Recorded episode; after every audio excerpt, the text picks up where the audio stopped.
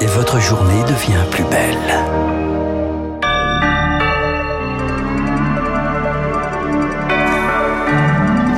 Le journal. Les premières réquisitions pour éviter les pénuries de carburant afin de faire face aux grèves contre la réforme des retraites. Le gouvernement a annoncé ce matin la réquisition des personnels indispensables au fonctionnement du dépôt pétrolier de Fos-sur-Mer dans les Bouches-du-Rhône.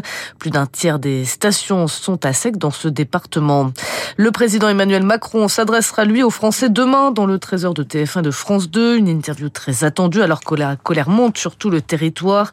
Près de 300 interpellations ont eu lieu hier, dont 234 à Paris. Une qui a laissé des traces dans la capitale. Ce matin, plusieurs rues restaient jonchées de poubelles renversées et brûlées. L'ancien otage Olivier Dubois attendu à Paris ce midi à la base aérienne de Villacoublay. Le journaliste est resté prisonnier de groupes djihadistes pendant deux ans au Mali. Hier, il a rendu hommage au Niger et à la France, deux pays qui ont permis sa libération. La bourse avec, euh, on retrouve aujourd'hui Sylvie Aubert avec Investir. Bonjour Sylvie. Bonjour Julie, bonjour à tous. Eh bien, la bourse de Paris ouvre en hausse, euh, plus 5% à l'ouverture, 7088. Alors hier, les marchés étaient encore effrayés en début de séance. Ils ont retrouvé un peu de sérénité un peu plus tard dans la journée.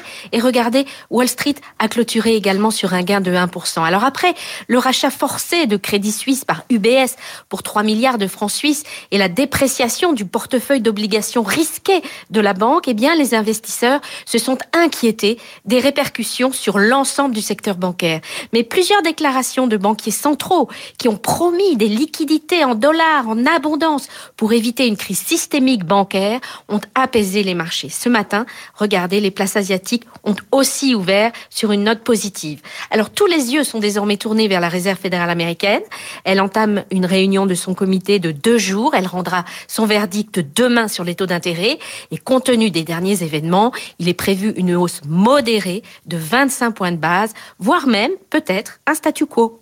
Sylvie Aubert, Investir pour Radio Classique. Merci beaucoup Sylvie Aubert. Il est 9h05 sur Radio Classique. Très belle journée à notre écoute. Julie, on se retrouve demain. Bonjour Franck. Bonjour Louis XV en Belgique ce soir avec oui, vous. Exactement. Grande conférence. Et ce matin, Radio Classique, de quoi s'agit-il Ce matin, conférence sur la prise de Rome en 1870. C'est un épisode que les Français ont un peu oublié, mais qui a joué un rôle essentiel dans l'équilibre européen et surtout dans l'histoire de la péninsule.